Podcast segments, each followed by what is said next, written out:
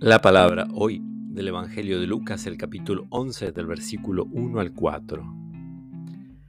Un día Jesús estaba orando en cierto lugar y cuando terminó, uno de sus discípulos le dijo, Señor, enséñanos a orar así como Juan enseñó a sus discípulos. Él les dijo entonces, Cuando oren, digan, Padre, santificado sea tu nombre, que venga tu reino Danos cada día nuestro pan cotidiano. Perdona nuestros pecados porque también nosotros perdonamos a aquellos que nos ofenden. Y no nos dejes caer en la tentación. Palabra del Señor.